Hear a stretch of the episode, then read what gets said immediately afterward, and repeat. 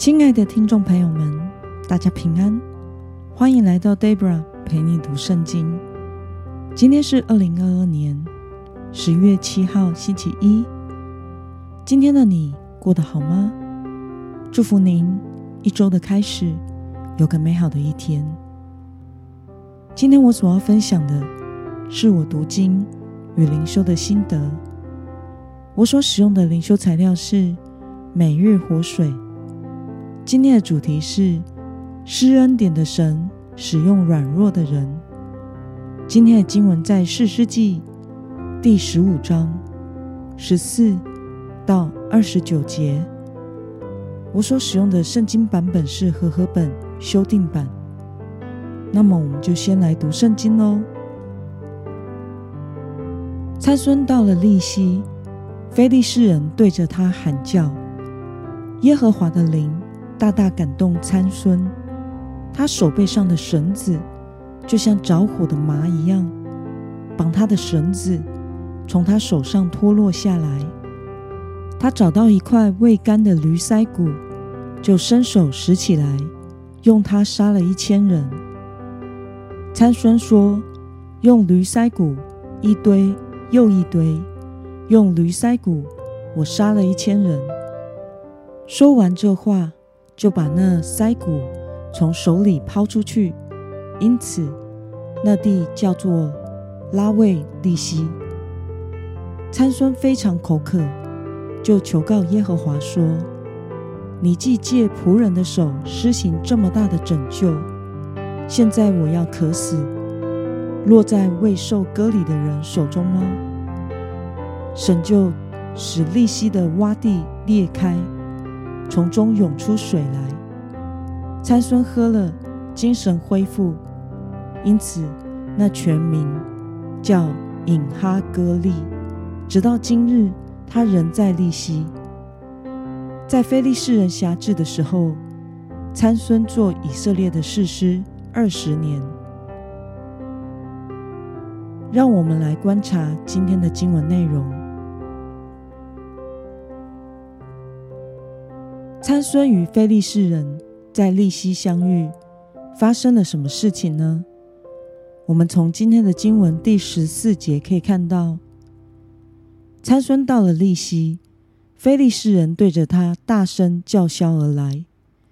此时，耶和华的灵大大感动参孙，他手背上的绳子就像是着了火的麻一样脆弱，使他轻而易举的挣断。捆绑他的绳索。那么，当参孙因口渴而求告神之后，发生了什么事呢？我们从今天的经文第十九节可以看到，神使利息的洼地裂开，从中涌出水来。参孙喝了，精神恢复，因此那泉名叫引哈歌利。直到今日，他仍在利息。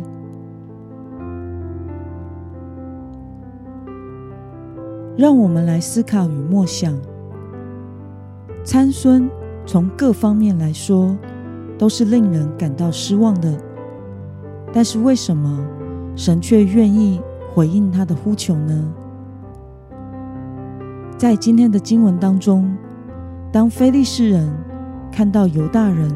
将参孙捆绑送到他们的营中时，他们必定以为可以轻松任意的对待他、戏弄他、向他报仇。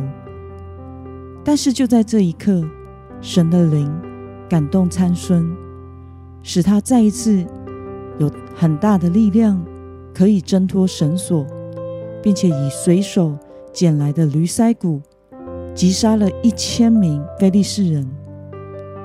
一千人到底有多少人呢？我们以现代的军队来说，一连是一百二十人，一营大约是五百人。因此，参孙等于以随手捡来的未干的驴腮骨，杀了有兵器的两营的士兵。这是非常不可思议的一股力量。但那超自然激烈的战斗之后，参孙感到极度的口渴，几乎要渴死。于是，此时的他谦卑下来，呼求主，谦卑地将他的胜利归荣耀给神，并且他请求神来帮助他。而这样的请求，是全体以色列百姓从第十三章到十六章中都没有去做的事。此举得到上帝的恩典怜悯，神使洼地裂开。涌出水来，供给给参孙饮用。参孙因此称那水泉为引哈哥利。原文的意思是呼求者的水泉。那么，看到神以恩典来对待参孙以及以色列人，对此你有什么样的感想呢？其实参孙在此之前的所作所为，都与他拿细尔人以及世世的身份是不相符的。以色列人也不寻求仰望神。然而，当参孙谦卑地渴求神的怜悯拯救，神仍然施恩典于他，并且使用这样不完美、称不上好榜样与神仆的人物。来成就神对以色列人拯救的旨意。如果参孙能够向神不只渴求肉体所需的水，而是属灵生命的活水，那么就更好了。他将得到的不只是肉体生命得拯救，而是他与以色列人灵魂体都蒙神拯救与复兴。愿我们都能明白。自己是如何的软弱与不足，自己是何等的需要上帝来拯救，如此我们才能谦卑的寻求神的怜悯与帮助。愿神使用我们来成就他美好的旨意。那么今天的经文可以带给我们什么样的决心与应用呢？让我们试着思想上帝过往的恩典。我们何时曾经经历上帝的恩典，得享那本不应得的赏赐呢？